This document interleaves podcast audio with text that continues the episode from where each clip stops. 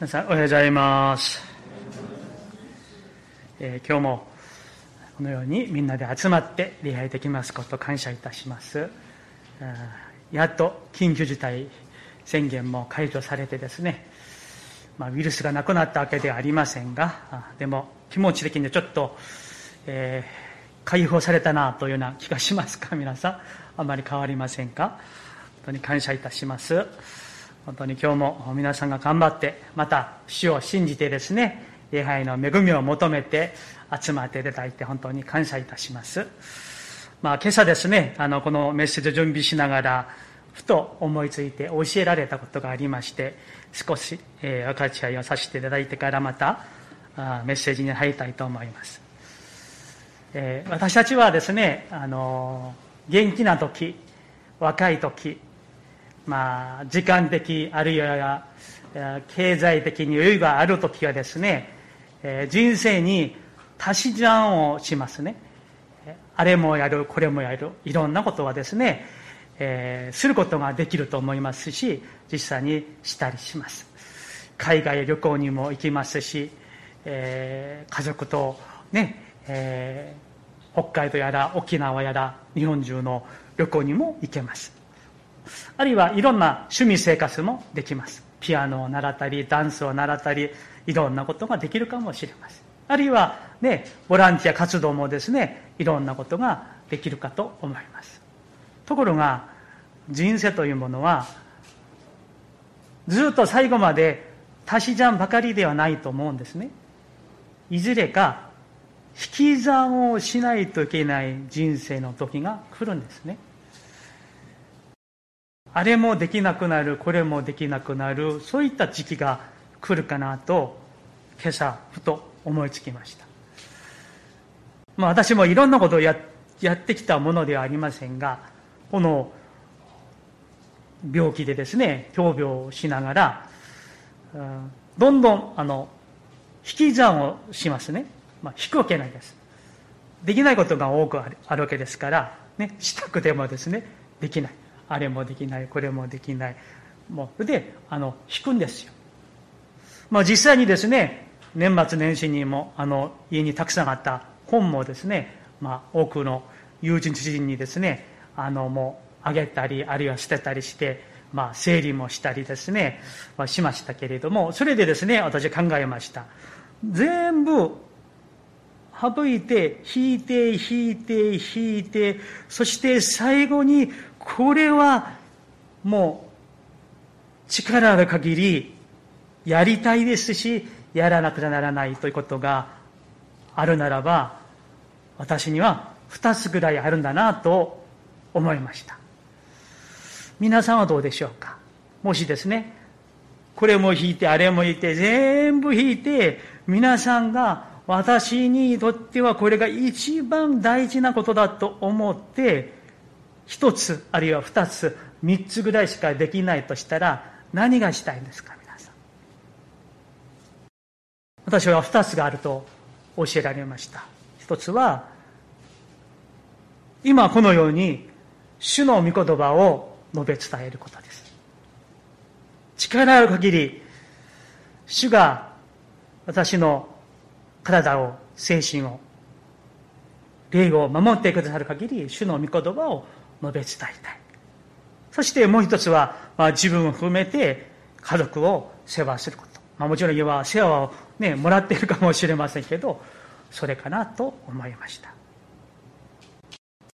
まあ、メッセージの中でしようかなと思いましたけれども、えー、ね、あの、まあ、皆さんにですね、本当に祈っていただいているところでですね、えー、実は、あたかも今日の講談にはあの教会には来れないようなことが実は今起きています。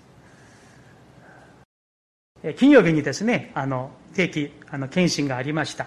で水曜日に、まあ、胸のレント、えー、CT をね取りました。ところ、えーと、肺がんの方は、まあ、小さくなったままあの大きくもならず転移もなくてまあ、幸いに守られているところでしたが肺炎の方が、えー、もう肺いっぱいにすりガラスの影がいっぱいにできてしまいました。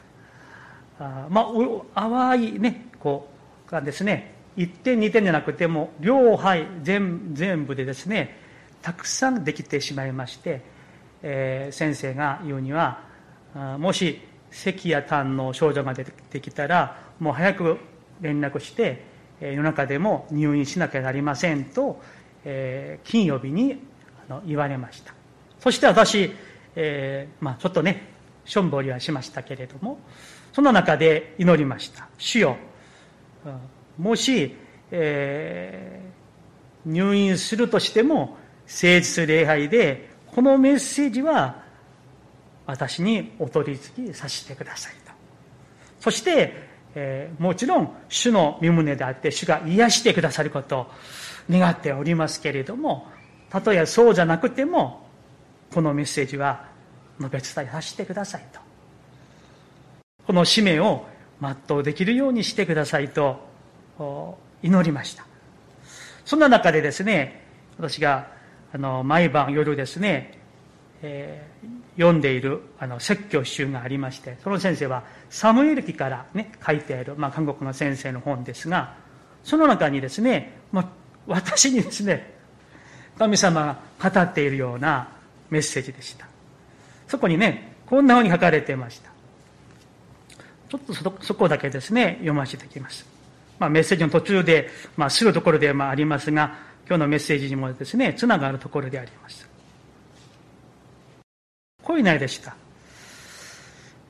まあ、そのダビデとゴリアテの話からでしたけれども、あなたに生ける神様よりもっと強い問題がありますか？生ける神様の力と知恵よりもっと強い難関がありますか？誰があなたの心の中心に立っていますか？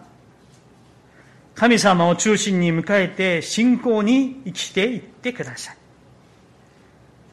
私たちを倒そうとする現実の問題のために挫折しないでください。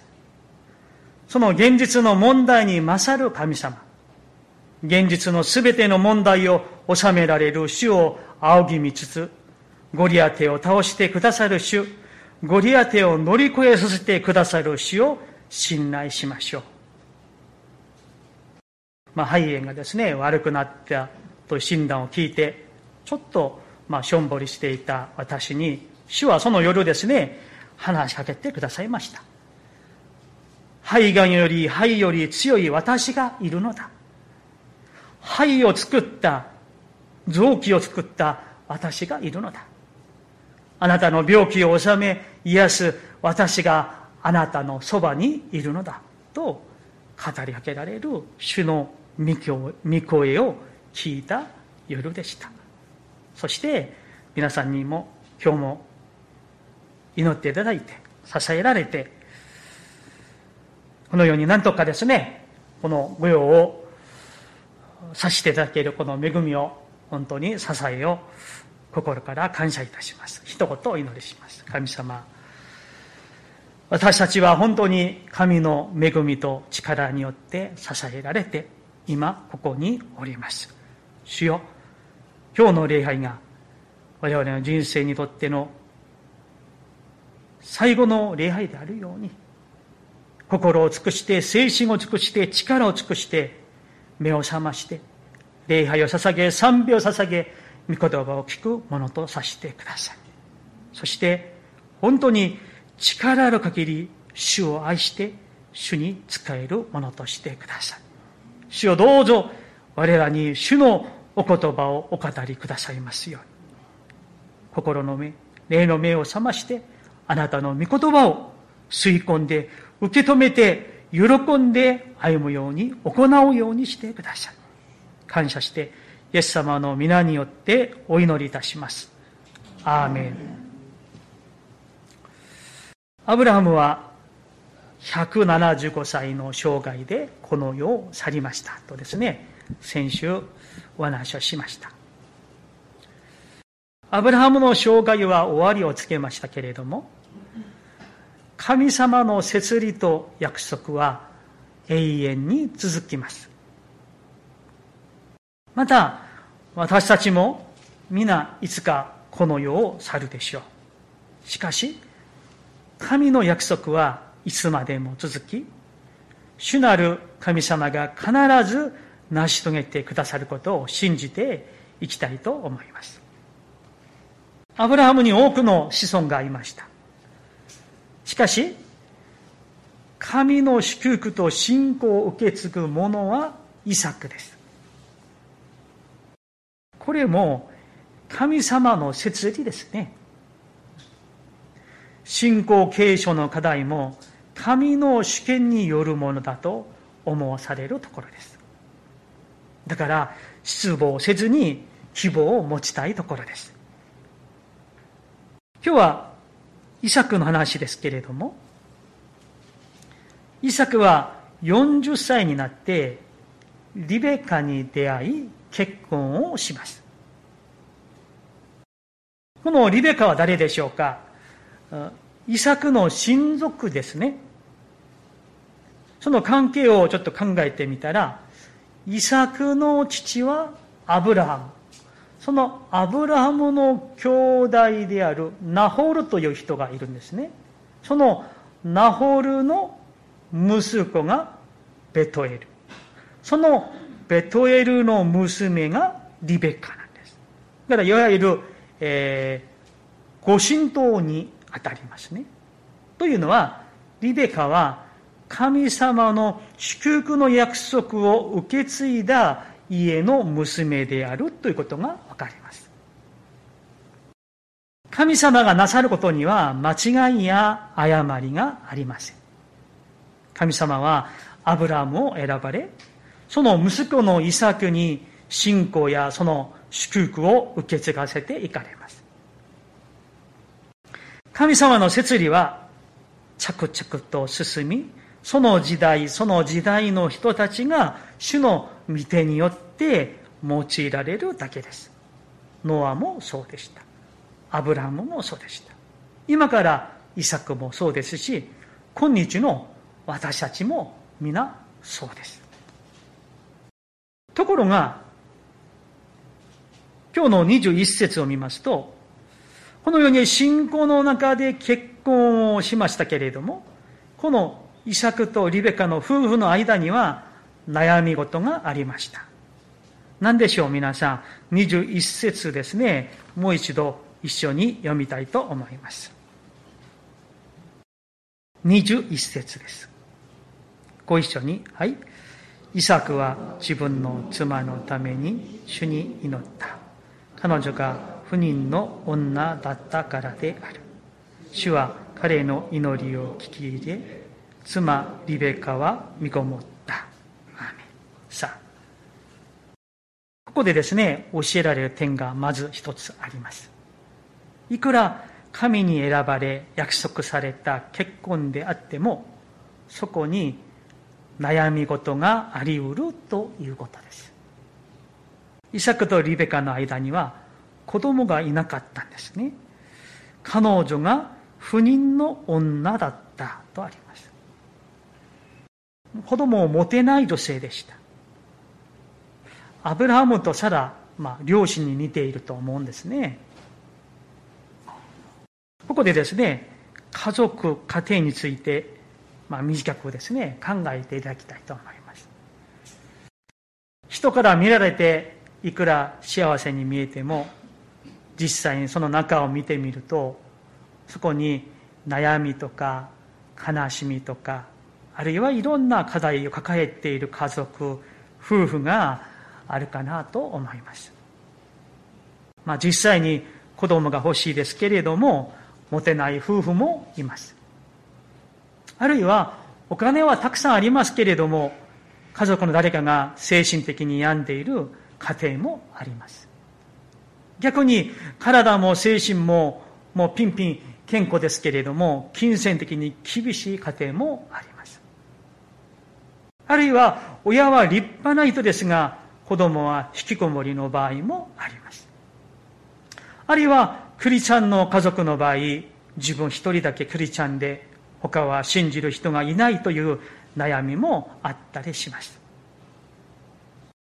このように悩みのない家庭はないかなと思います。イサクとリベカの家庭が、まあ、そうでした。子供がいなかったんですね。しかし、その悩み事を抱えていますけれども、そこで、イサクは何をどうしていたのかが今日、まず私たち学びたい大事な一点目であります。21節の最初の部分を見ますと、イサクは自分の妻のために何をしましたか？主に祈った。何をしましたか？主に祈りました。イサクは祈りの人でした。悩み事がないわけではない。しかし彼は主に祈る人でした。これなんです。幸せになるために結婚をしましたけれども、妻リベカは子供を持てない女性でした。しかし、そこで、イサクは、ああ、どうしよう。ただ、ため息ばかりしている人ではありませんでした。あるいは、妻、リベカのせいにして、もうあなたのせいだ。別れようみたいにですね、人のせいにしてはいません。あるいは、その自分の親、アブラハム、あるいはリベカの親、ペトエルにですね、恨んでですね、なんで私にこんな女性と結婚させたんですかみたいにつぶやいてもいません。一切そんなことはありません。イサクは何をしますか？主に祈りました。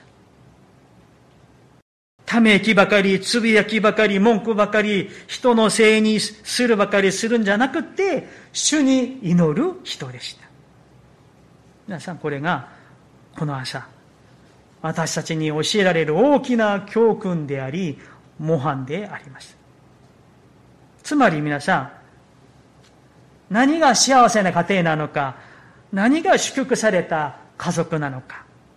それは何の問題や悩み事もない家庭ではなく、たとえ問題があって悩み事があったとしても、主に祈りつつ、その問題や悩み事を乗り越える家庭こそ、主に力をいただいて一歩踏み出す過程こそ、誠に幸せな家庭であり、祝福された家庭ではないでしょうか、皆さん。おそらくですね、皆さんの家庭にも、夫婦の間にも、何の問題もなくって悩みもない家庭はないんじゃないかなと思います。どうですか、皆さん。多分、大なり小なり、ね、何かの悩み事があるかなと思います。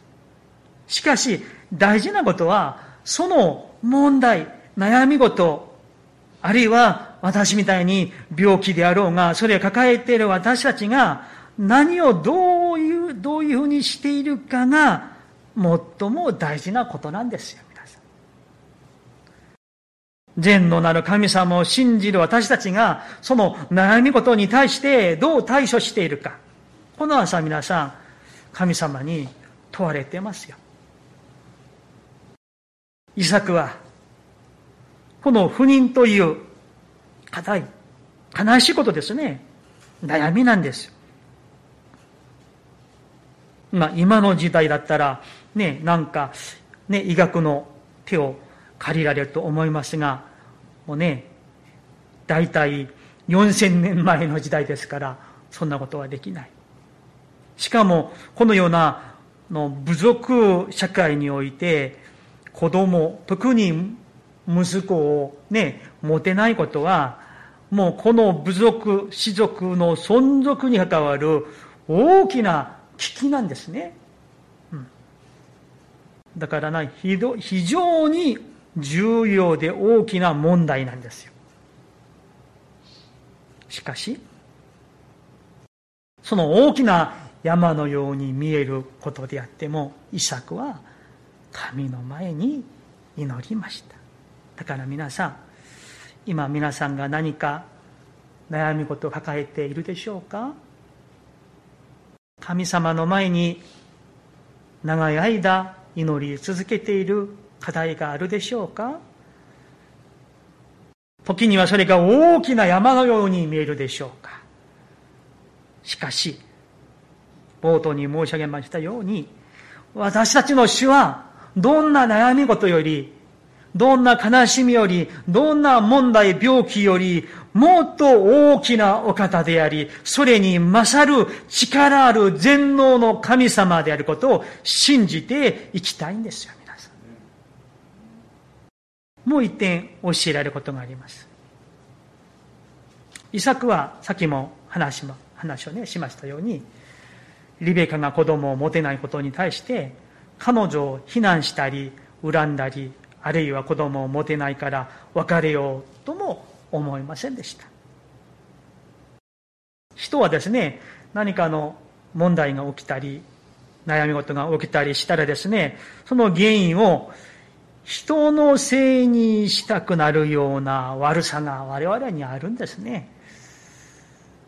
あるいはつぶやいたり、恨んだりしてですね、そしてそこに口論や喧嘩や別れやいろんな複雑な揉め事がですね、争いが起きたりするんじゃないですか、皆さん。いくら金持ちの家庭であろうが、立派な家庭であろうが、家庭に問題があってですね、それがですね、もう夫のせいにする、もう妻のせいにする、親のせいにする、あなたが悪い、お前が悪い、親が悪い、子供が悪いみたいにですね、相手を非難ばかりしているなら、そこは決して幸せな家庭ではないでしょう。主なる神様の前に、遺作のように、その悩み事をもう携えていって、主の前に下ろして、主に祈る家庭こそ、誠に幸せな家庭であり、そこに希望があるんですよ。ところで、教会も同様だと思います。何かの問題、課題があるとしましょう。悩み事があるとしましょう。解決しならしなきゃならない何かが、まあ、起きてしまったとしましょう。その時に幸せな教会は、口論や論争をせずに、ただ心を合わせて主に祈る教会です。そして、神様にそれを一切委ねて、神様に解決して介入して、主に導いていただく教会、それが誠に幸せな教会、誠に主に喜ばれる、喜ばれる教会なんです。人のせいにしません。その問題を私が抱えて、私が問題だと思って、主の前に、まず自らひざまずいて祈る教会が、誠に幸せな教会なのではないでしょうか。いくらですね、100人、1000人集まっていても、口論ばっかりする教会は、よりはですね、10人集まって心を一つにして主を礼拝する教会がもっと幸せな教会なんです。イサクは子供のいないことのために、ただ主に祈りました。その彼の祈りに対して主はどうされたんでしょうかまあ今日のメッセージのタイトルでありますが、もう一度21節をご覧ください。私が読みします。イサクは自分の妻のために主に祈った。彼女が不妊の女だったからである。その次ですよ。主は彼の祈りを聞き入れ、主は彼の祈りを聞き入れ、妻、リベカは身ごもった。アーメン。すごいことが起きたんですよ、皆さん。ね、私たち聖書にはですね、あまりにも奇跡のよう、奇跡がたくさん書かれているからですね、当たり前のようにあまりピンと感動もしないようなところがありますが、これはもうね、今が4000年前に起きたですね、素晴らしい奇跡が起きたんですよ。主は彼の祈りを聞き入れてくださったんですね。そして不妊の女だったリベカが身ごもりました。奇跡が起こりました。主が聞き入れてくださいました。問題を抱えて主に祈ったら、主が聞き入れられ、その問題が消えてしまいました。ところでですね、続きの25節、26節を見ていきたいと思います。まあ、今日読んでないんですが、聖書、皆さん、お持ちの方、引きたいてご覧ください。さあ、26節だけでいいと思いますが、26節ご覧くださいね。その後で、弟が出てきたが、その手はエサウのかかとを掴んでいた。それで、その子はヤコブと名付けられた。その次ですよ。イサクは彼らを産んだ時、何歳でしたか ?60 歳だったんですよ。イサクとイサクは何歳に結婚しましたか ?40 歳に結婚しました。としますと、このエサオとヤコブは、彼らが結婚して何十年後に生まれたんですか ?20 年後に生まれたということになります。わかりますか皆さん彼らは20年間子供がいなかったということになります。またそれは同時に、イサクは、あるいはリベカは20年間祈り続けたということになります。私は思うんですよ。たまに祈ったわけじゃないと思います。日々祈り続けていったことでしょう。諦めず、失望せず、絶えず祈りなさいという新約の御言葉通りに20年間、これはすごいと思うんですね。本当に粘り強く祈り続けていきました。そして、神様は20年後、彼らの祈りを答えてくださいました。叶えてくださいました。もう一度申しますが、20年間子供がいなかったイサクとリベカ。しかし、祈り続けていった彼らから教えられること。それは、失望せずに、諦めずに、神様に信頼し続け、祈り続けなさいという大事なことを今朝教えられます。今日、クリスチャンやクリスチャン家庭、教会に問題があるとすれば、それはお金がないことでもなく、健康を失ったことでもなく、子供がいないことでもなく、祈りがないということではないでしょうか。祈りを失っているならば、それが最も大きな危機であり、問題であります。祈る夫婦、祈る親子、祈る信徒がいる家庭教会はいくらもうですね、大嵐が吹いてきても決して潰れません。最も大きな危機は祈りを失うことであり、祈りを諦めた時なんです。あるいは祈りをないがしろにすることです。どうか皆さん、お家で祈ってください。教会に集まって祈ってください。主の前に真実に祈ってください。課題がありますか？課題より勝る主を仰ぎ見つつ、主の見業がなるように、主の御心がなるようにと諦めず、失望せず、主を信頼して祈り続けてください。ところが、私たちは祈ったら神様に早めにも早くですね、答えていただきたいんです。みんなそう思うんじゃないですか、皆さん。何かの課題があったらですね、もう祈ったらすぐですね、えー、5秒後に、少なくとも1日後に でもですね、もう答えられたらいいなと思いません？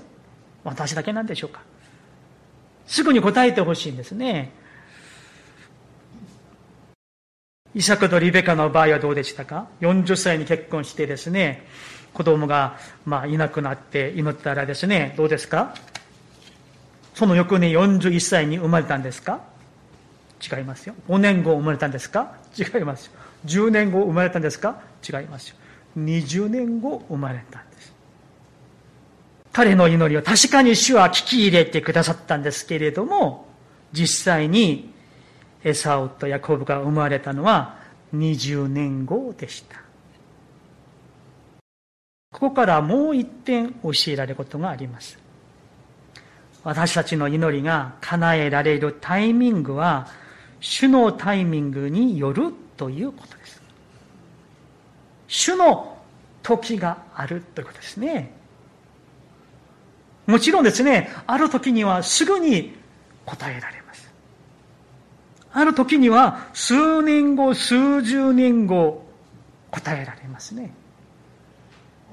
あるいは、私たちがこの世を去った後で答えられるかもしれません。あるいは、私の願い通りの形ではなく、神の願い通りの形で答えられる場合もしばしばあります。私たちのタイミングと神のタイミングが違い、私の願いと神の願い、その形が違うということを私たちはこの朝、謙遜に受け止めさせていただきたいんです。祈ってもすぐに答えられなくて焦る時があるかもしれません。私もですね、この肺がんも肺炎ももうすぐにですね、もう治ってですね、もっと活発にですね、主の働きをさせていただきたいと願っておりますよ。祈っておりますけれども、主の計画とタイミングは、主の御心に、御心にあると思うんですね。しかし、確実なことがあります。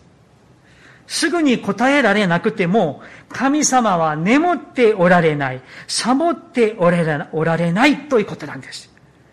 私たちが知れないところで神様はご自分の計画通りに、神のスケジュール通りに、今も私たちのために、炎のような瞳を持って見守っておられ、働いておられ、介入しておられ、癒しておられ、守っておられ、備えておられることを信じていきたいんですよ、一番良い時は、神様が叶えてくださったその時なんですね。イサクとリベカにとって結婚して、人間的には悲しかったかもしれませんが、20年後が、そしてその時、エサオとヤコブが生まれたことが彼らにとっては一番良い時であって幸せな時なんです。メッセージを終わりたいと思います。皆さんが神様に切に求めておられるその祈りは決して地に落ちて朽ちたり消えたりすることはありません。神の中に大切に蓄えられて、蓄えられていてですね、そういうことを信じてください。そして必ず神の時、神の願い通りに成し遂げられることを信じて待ち望んでまいりたいと願います。お祈りしましょう。